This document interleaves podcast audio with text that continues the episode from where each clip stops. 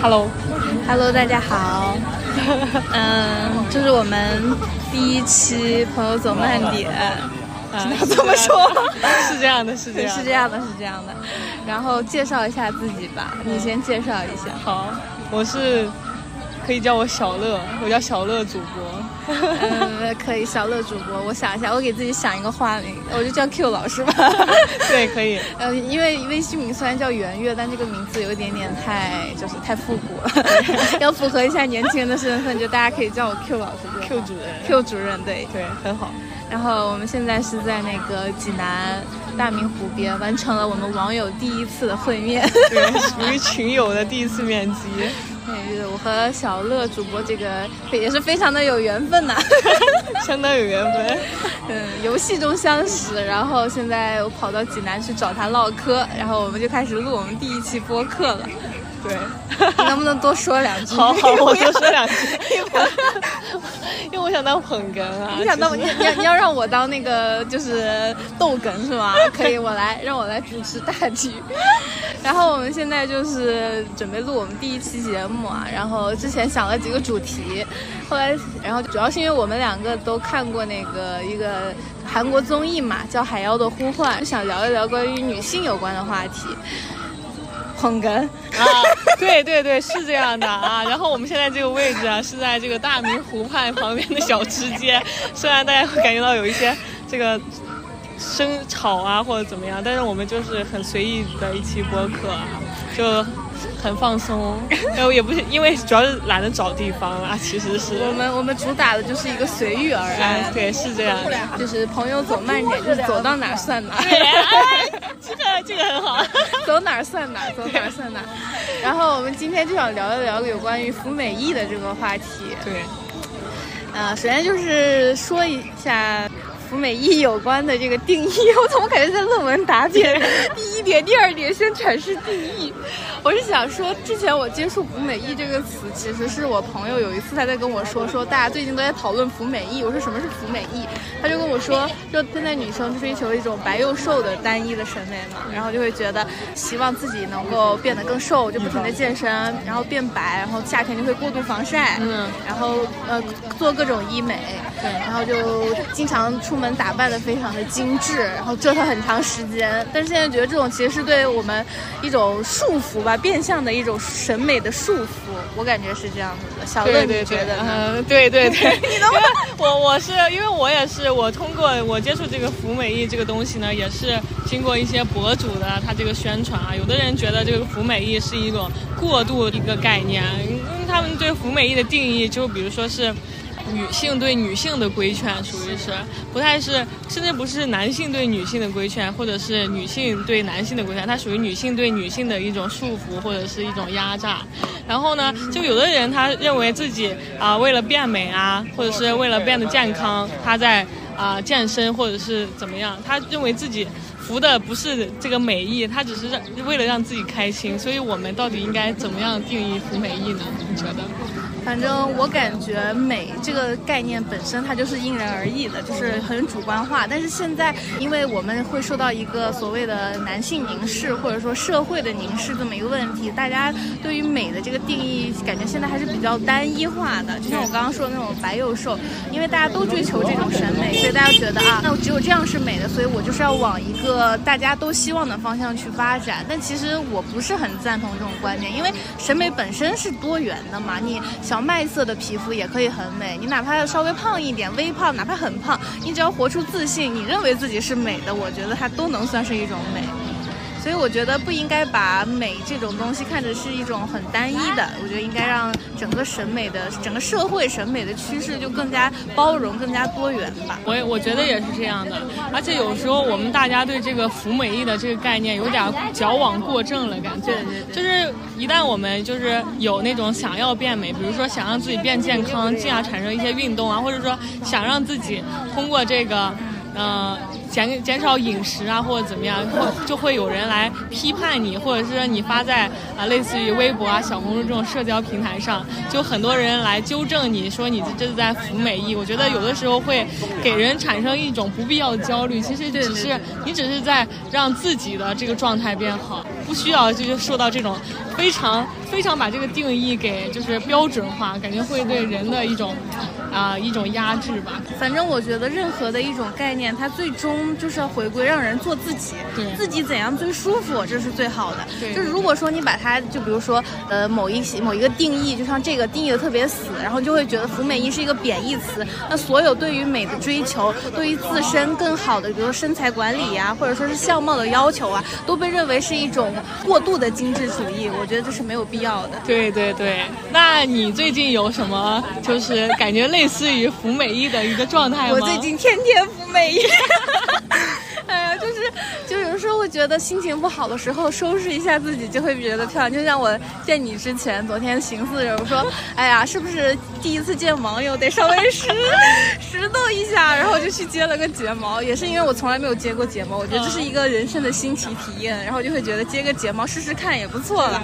像我之前也不能接受纹眉，但是我纹了之后发现太舒服了，就不节省了化妆时间。跟接睫毛也是，就是之前我会觉得，哎呀，有必要这么折腾自己吗？后来。觉得自己舒服最要紧，管他的。是这样的。而且我觉得你就是取悦自己嘛，变美也是一种变相的取悦自己，在镜子里看着自己整个人变得特别的符合自己的这种美女的要求，之后心情也变得好了很多，效率也提高了。我觉得无可厚非，而且我觉得对美的追求是一种。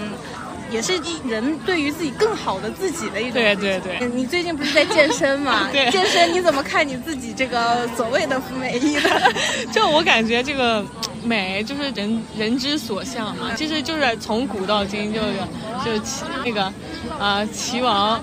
就是什么徐公徐呃城北徐城北城北徐公孰美？对那个，然后他也会说问啊，到底我我美还是徐公美，对吧？那从古到今，大家都是这种一个追求，对美的追求是很正常的。那我们作为每个人都渴望美好的事物嘛。然后男生他也会有那种健身的需求，他也不喜欢自己肥头大耳。是的，是的。女生她也不喜欢自己臃肿啊，她喜欢那种有精气神。我们。每个人做的这些啊，比如说为了变漂亮或者怎么样，其实都是。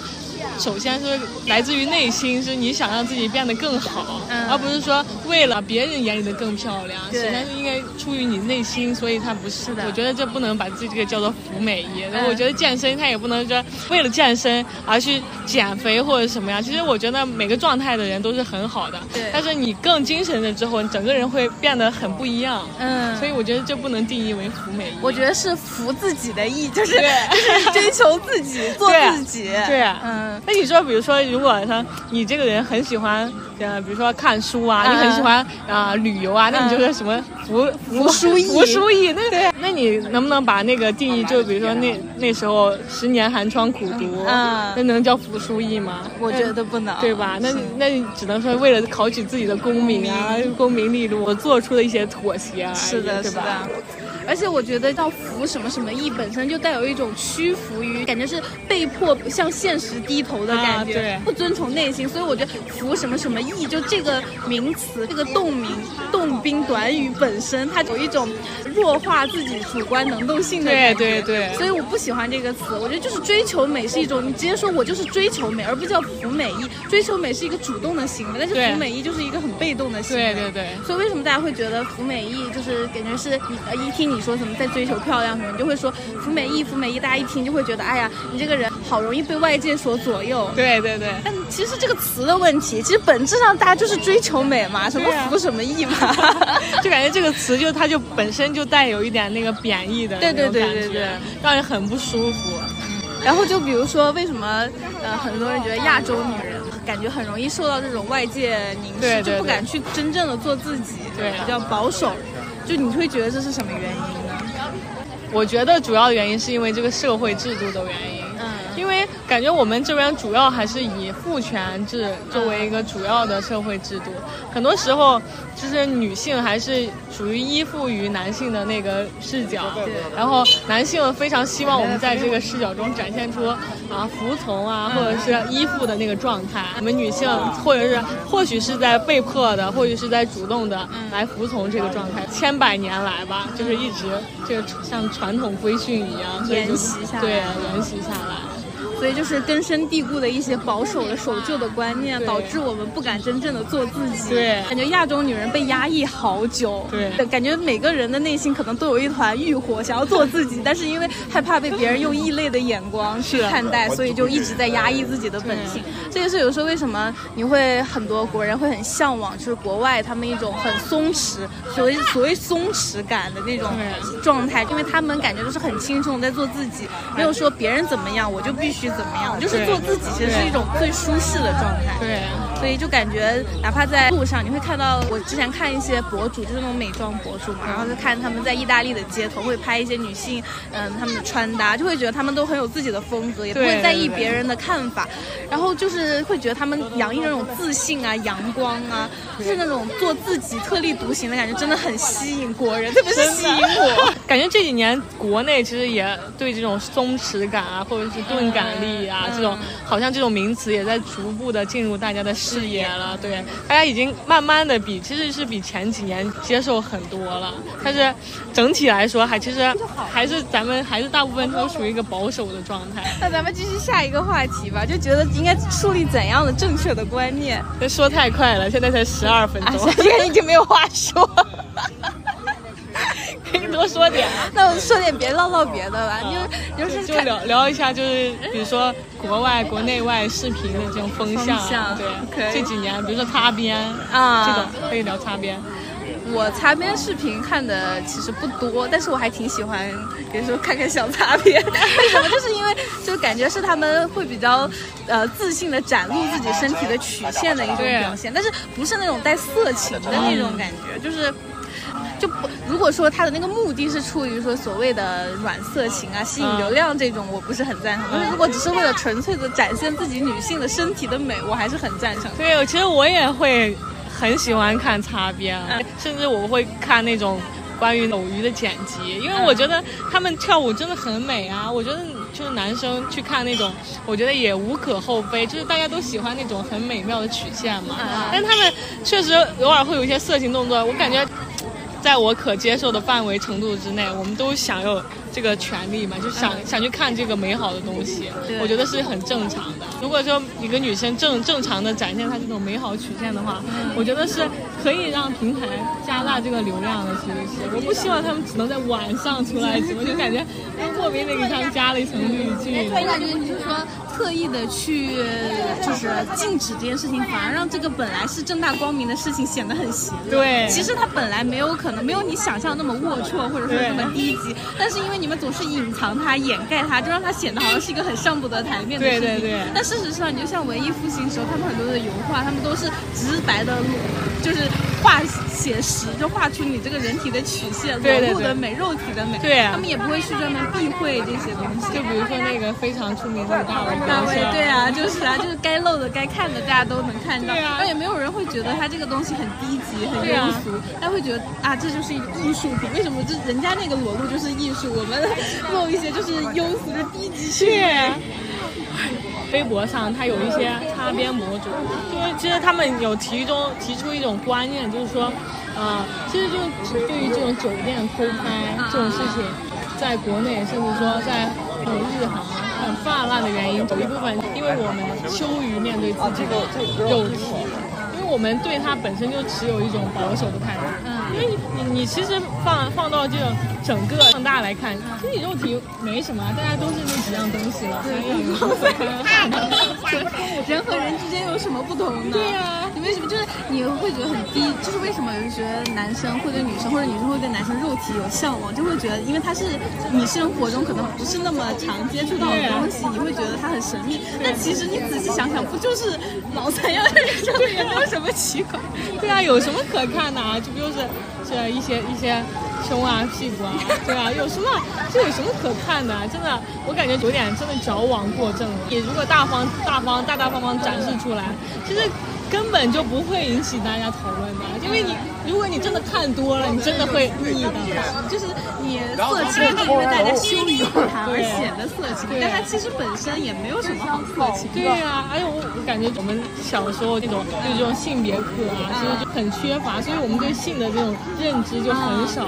缺少性教育，这个也是一个问题，就是因为大家都避而不谈性，觉得性是很肮脏、很龌龊的东西。它其实本身它就是一个正常的生理现象，但是大家特别是家长在提及性的时候是那种羞涩，然后就是很隐晦，然后就觉得小孩子你不要知道这些东西。对，我感觉其实没有必要这样羞于谈性，早点认识其实是一种自我保护，特别是对女生来说。对啊，就是尤尤其是对现在大部分刚上大学的女性。性对性教育其实很关键的，因为大学他们很很难具有这种对啊这种抵抗力，对这种甜言蜜糖衣炮弹之下，就很容易被被骗啊或者怎么样，就万一出现什么事儿，对吧？就很难预测这个后果，所以我觉得这个性教育以及我们整个社会对这个性的普及就已经太缺乏了，以至于我们感觉这中国女性就很保守，警惕取悦自己的女性消费陷阱。女性的身体是不完美的，消费主义这不是消费主义吗？这 是消费主义，精心构造的谎言。就是说我们女性，就是因为很多的女性产品嘛，包括一些化妆品啊、护肤品啊，那为什么现在这么受到就是大家的追？捧，其实也是因为，呃，女生本身有变美的需求，然后一些商家为了迎合女生变美的需求，就开始各种构筑，说我这个产品好用啊，这个可以变美啊，然后其实这本身也是一种。消费主义的陷阱，但如果你但凡摆脱了这种，嗯，对于这种美的极致的追求的话，其实你可以少花很多钱。对，是这样的，就是很多商家都喜欢用这个美啊，或者是说去皱啊、去黄啊，来吸引女生的这个视角，或者是吸引她的注意力来购买她这个产品。但是确实，女性在这个购物大节里面，女性确实是这个买消费的主力军。但是我感觉有的时候，就是我们对这个美的概念，其实就是可以。适当的觉得自己可以哪里哪里不不需要，比如说有一个网红嘛，他不是结了很多次婚，就那个。哪个？韩安然啊，我 他对有耳闻，对他他就是对美的追求有点太过分了，以至于他脸上已经现在变得很就很僵很假，嗯，我觉得有点过头了。其实我们对美的追求是正常的，但是你过头了就会产生反效果，过犹不及，对，过犹不及。就包括现在夏天有很多的防晒衣，然后在路上看到那些妹子，基本上就从头到脚裹的，只剩眼眼镜还要戴个墨镜，然后你根本看不清那是谁。我是想说他们不热吗？今年本来就是历年来最热的一年，然后感觉大家穿的比原来更更严实了。我在当时我一个那个师姐还发一条朋友圈，感觉大家都在追求过度防晒，冬天的时候露腿，夏天的时候遮腿。对，真的是。而且今年不是有什么那个厄尔尼诺？对啊，厄尔尼诺更热的一年。对啊，更热的一年。然后我，包括我，就是我身边的朋友，他们也会穿那种防晒衣，就是从头到脚一个白色的褂子，让人怀疑是不是到了中东某个地方。真的是戴头巾，戴头我真的觉得就是有点就是过度了。我觉得适当晒晒太阳挺好的，因为我检查检查出来有缺乏维生素 D 啊，所以你需要去多晒 晒太阳。我需要多晒太阳。我觉得晒太阳很快乐啊，就感觉我朋友也说。特别建议我去晒背，就是会改善很多睡眠问题什么的。为什么有蚊子啊？然后我就感觉就是不必要穿成那个样子呀，就是我们的那个美就不仅是由那个肤色来体现的。很多时候是，大部分其实是有你的灵魂，就脸都会叛逆的，对吧？有趣的灵魂是最重要的。对，这个皮囊真的没什么用，你过两个月你都会看腻，真的。有什么可看的？有趣的灵魂才是万里挑一。对，我其实是之前也是有防晒意识的，就因为我同学跟我说，你女生护肤保养就三个嘛，补水、防晒，还有一个什么？忘了忘了，反正补水、防晒、抗老对，就反正就是这三个。然后呢，我就想着啊，那我就呃还有一个清洁，就是你要做好日常清洁，然后补水，然后防晒。我是因为我怕我本身是容易长斑嘛，所以我就妈的，我妈经常跟我说，因为她是容易长斑，她就跟我说你少晒太阳，晒太阳容易长斑。后来我想想，其实雀为什么要规避雀斑这个事情？就是雀斑真的是丑吗？为什么不能长斑？我感觉很多很多国外的模特，他们都对。以自己有雀斑为美，对而且就是不一定要整个特别光滑，像水煮蛋一样对对对才叫真的对美啊。他们那个雀斑而且很好看，就是那种粉粉的，呃那种，呃小小的在那个鼻子上，感觉好可爱啊，就像那种洋娃娃一样。就是还是觉得大家审美太单一了，总觉得那种光滑细嫩的皮肤没有瑕疵的才对是美，但其实我觉得有瑕疵的美才是真正的美。就就像 B 一美学对，就是一点美学，就因为不完美的东西永远才是完美的，对。就如果你什么东西都做的像想象中一样没有瑕疵，特别光滑平整，我觉得那种美也有点太单一了。总而言之，就是无论是皮肤肤色，还是你的这个身材体型，还是包括你自己的穿衣品味，都是追求一个自信、嗯坦荡做自己，这才是一个女生最好的状态。对，这才是女生最好的医美。对，这是女生最好的医美。呃，我也身边的有朋友，就是他有有穿的特别保守的，也有穿的特别就是夸张的。然后在我的朋友圈里，我只会觉得百花齐放。对我很我很赏心悦目。我刷朋友圈的时候觉得啊，就是各式各样女生展示自己的身材的美或者样貌的美，自己的穿衣风格，这都是一个非常好的展示自己的一个平台。对有时候你会觉得你自己的穿衣品，也就是自己个人灵魂的展展台、对啊。展示期，按照自己的方式、自己的风格去搭配，然后自己的喜欢的身材，比如说你就喜欢微胖，你就不需要刻意去减肥；如果你就喜欢那种瘦的，那你就去减肥；是，如果你就喜欢白的，那你就捂着呗。因为你捂着，我也不 不妨碍你。但是如果你觉得小麦是很健康，这样可以展现你自己的一种力量感，我觉得那也可以。也不用刻意去追求那个啊、那个白的。就反正大家很多的时候就是一种盲从，对随波逐流。你如果说你有自己一个清晰的定位的话，你怎样都好。但是最怕的就是你自己心里没有一杆秤，但是你总是觉得大家说的好，对然后从而你就委屈了自己，还觉得哎呀，我为了变美，我付出了太多，太不容易了。但是最后又觉得自己还是不够美。就还感觉还是没有服从自己心里的真正状态，而是服从了这个大众的意识。然后，但是最后呢，又得不到自己真正的满意，就对，竹篮打水一场空，对吧？你身边有没有就是那种长得特别好看的女生，但是她却容貌焦虑很严重？有啊，就是越我发现越好看的女生，她越容易容貌，焦虑，，真的。我不明白。就感觉她们就就觉得啊，自己如果就已经身材够瘦了，她们就希望她的眼睛更漂亮一点，或者鼻子更挺一点。是的是的她们就会很追求，而且她们会看更多美女的照片。就是说你长得本来就一般，或者说嗯，也不是说一般吧，就是不属于那种出跳的，然后你你就会其实你就会更关注其他方面。是的。那其他时候，其他方面也可以吸引到其他就各种各样的人，不一定非要着重于就是脸上这巴掌大的边，对？我是感觉长得漂亮的人，因为她本身就是因为她的相貌受到了别人的关注更多，所以她就会在相貌这一个属性上面更加完美，对更加对对要求自己。对像我这种长得本身不咋地的人，就是熟知铭记在心的一句话，就是人丑就要多读书。所以说，就是没有没有好看的皮囊，那我就充实自己的内心，所以我对自己的皮囊也不是那么在意。没有啊，Q 老师你也很好看、啊，谢谢，不用不用商业互吹了，没有啊咱们这个我觉得你节目很好听。没有，我要先说，要表达我的真实想法。了我谬赞了，谬赞了。反正我就是觉得没必要，真的没必要焦虑。就像我当时，我不是最近在跳舞嘛，然后我就感觉很多女生她们很瘦很辣，穿那个衣服特别漂亮。但是我其实我身材也没有人家那么好，因为不是那种特别特别瘦的类型。但是我觉得我很开心的原因，是因为我觉得我在就是。用自己的力量控制着自己的身躯做各种的动作，这种控制的感觉很好。还有一些妹妹就是她们是真的很胖，她们是为了减肥去的，但是她们舞感非常好。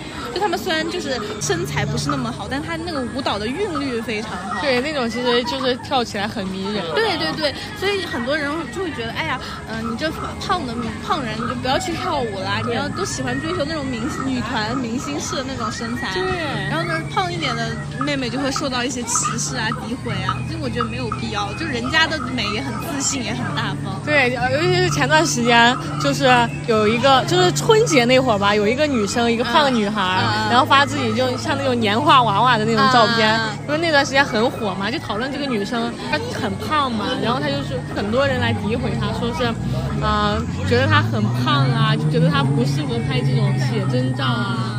然后同时期就是很巧，我也不知道是舆论的原因，还是说就是说，呃，巧合啊。然后还有一个男生去拍了这个照片，底下就很多人去夸赞这个男生，不管男生女生，就是觉得很恐怖的一件事，就是如果女生胖的话会遭到很大的诋毁，但是男生胖的话，别人会说你瘦下来一定很好看。男生就是胖子都是潜力股，对，很少有人对女生这么说。对。好苛刻，对啊，对女性的这个视角真的很苛刻。为什么女生不能胖呢？因为可能就是就希望你是白白白瘦幼吧。我觉得可能也是因为之前女性的地位一直被认为是那种花瓶式的存在，就依附于男性，那你就好看就好，你不需要很有能力、很有智慧，你只要好看就行。那好看，什么是好看呢？白又瘦。对，就符合亚洲男生审美的就是白又瘦。反正你在国内必须得白又瘦，你出国之后你就可能不需要白又瘦。对，可能胖胖的别人也会觉得喜欢。对。哎，我现在真觉得胖就是我们国内的这些女生有点太压抑了，就是需要一些释放一些真我。这几年其实状态整个状态都还好，就比之前之前我感觉前几年的时候，大家会以一个非常疯狂的状态，比如说你去穿汉服啊，或者是和服啊，都会得到一个很强烈的抵制，就觉得你是什么行走的五十万，或者是各种的那种，就觉得。好疯狂，就不管我觉得不管穿什么衣服，都是属于一个爱好，对爱好啊，就想想要展现美啊，嗯，就不属于一个就不属于一个个人立场，我只是喜欢这件衣服啊，而已啊，就是没有说我穿这件衣服了就代表我爱国或者不爱国，就不代表你的政治立场，对啊，就有些人有点过度上升了，有二极管，典型的二极管，就好讨厌这种二极管，非黑即白呗。自己的那种观念都没有，然后说你只要穿和服，你那你就是五十万，哎，不至于，不至于，真不至于。觉得你穿的很很很骚啊，或者很辣啊，就觉得你就是啊不守妇德，对，不守妇道。还有一个就是穿衣自由这个点，就是说夏天嘛，大家你现现在女生真的不太敢穿吊带在街上走，但其实穿吊带是一件多么舒服，夏天谁愿意？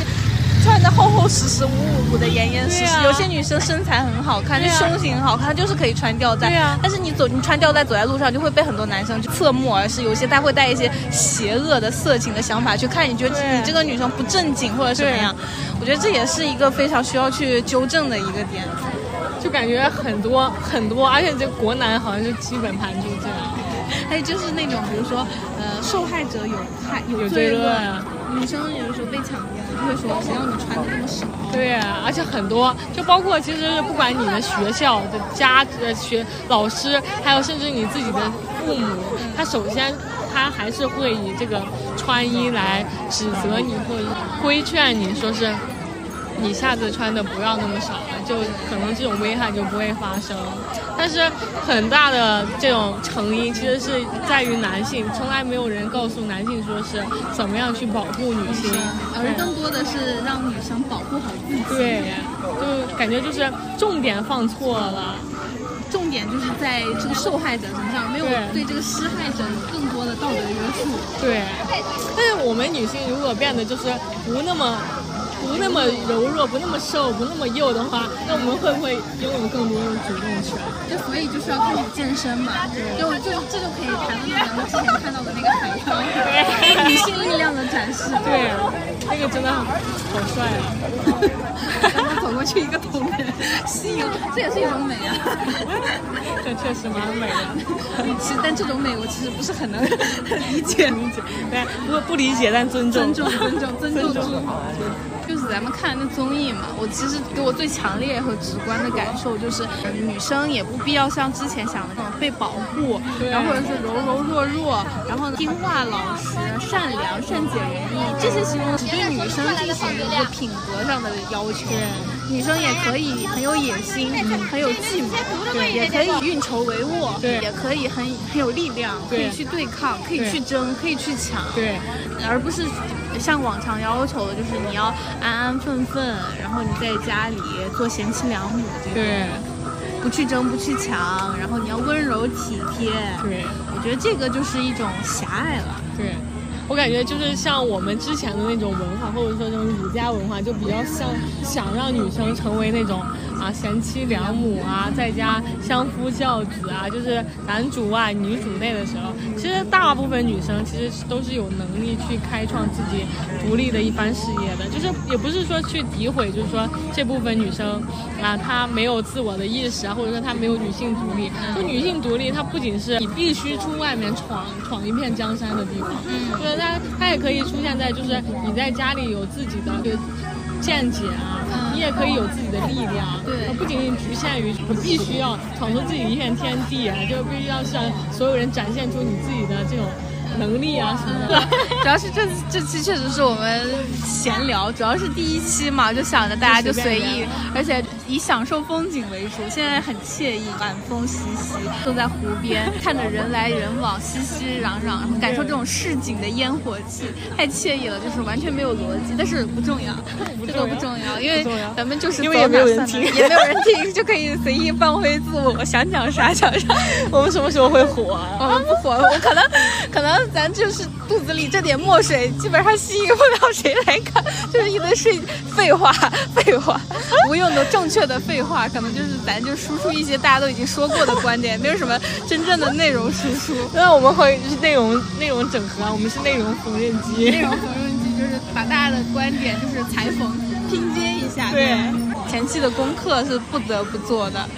但是咱们主要就是今天就是属于一种旅游休闲嘛。那么下一期做博客就做点做点认真的，对，下一期认真的。第一次就是想向大家就是开篇介绍一下自己，然后介绍一下我们两个人。呃，比如说我就没有什么肚子里没有什么，我也我也没有，我只会说啊对啊对 对对对，就我们的捧哥是确实就是这样，肚子里有点东西能说的都已经说出来了，剩下的就没什么。我们待会儿准备就是去找一家清吧，然后喝点，然后马上就就感觉你能说的已经说完了，不对，就能说的已经说完了，我感觉有点流水账的感觉。下次你做功课，下次做功课。那行，那今天的节目就这样，先先到这里吧。爱听不听吧，爱听不听发疯吧。好，就这样愉快的结束，结束了，再见，再见，拜拜。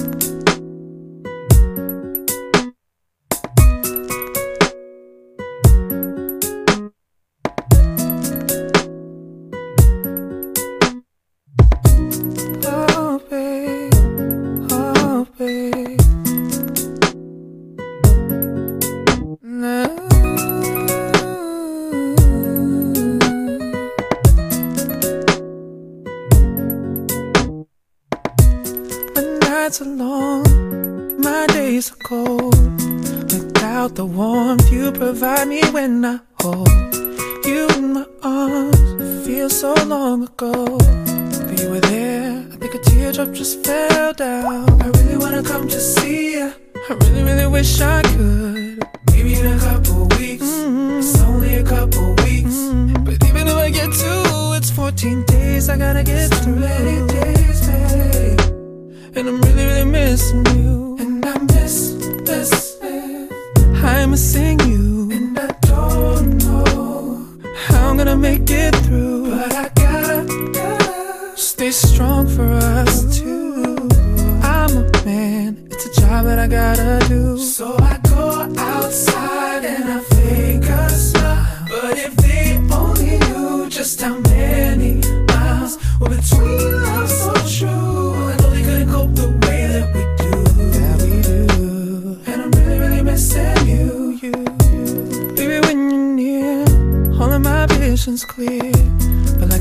magic show. I blink and then you disappear.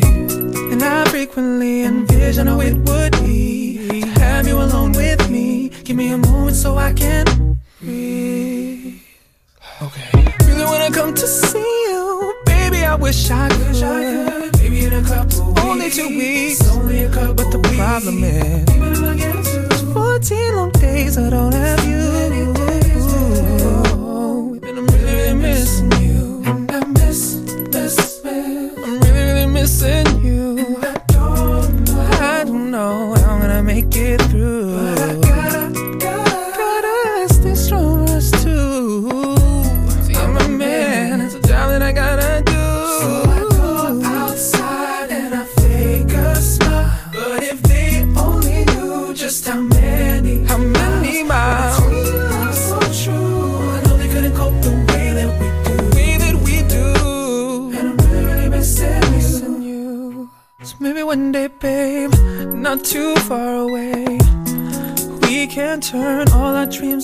into memories. not gonna be like this forever, right? Baby, we'll have that home. Spiral stairs, all that we shared. So many nights over the phone. I really wanna come to see you. mm Baby, you know I do. Maybe in a couple weeks. I'll try. It's only a couple weeks. Can't promise. But I'll get to. Still too long to be away from you. And I'm really, really missing you.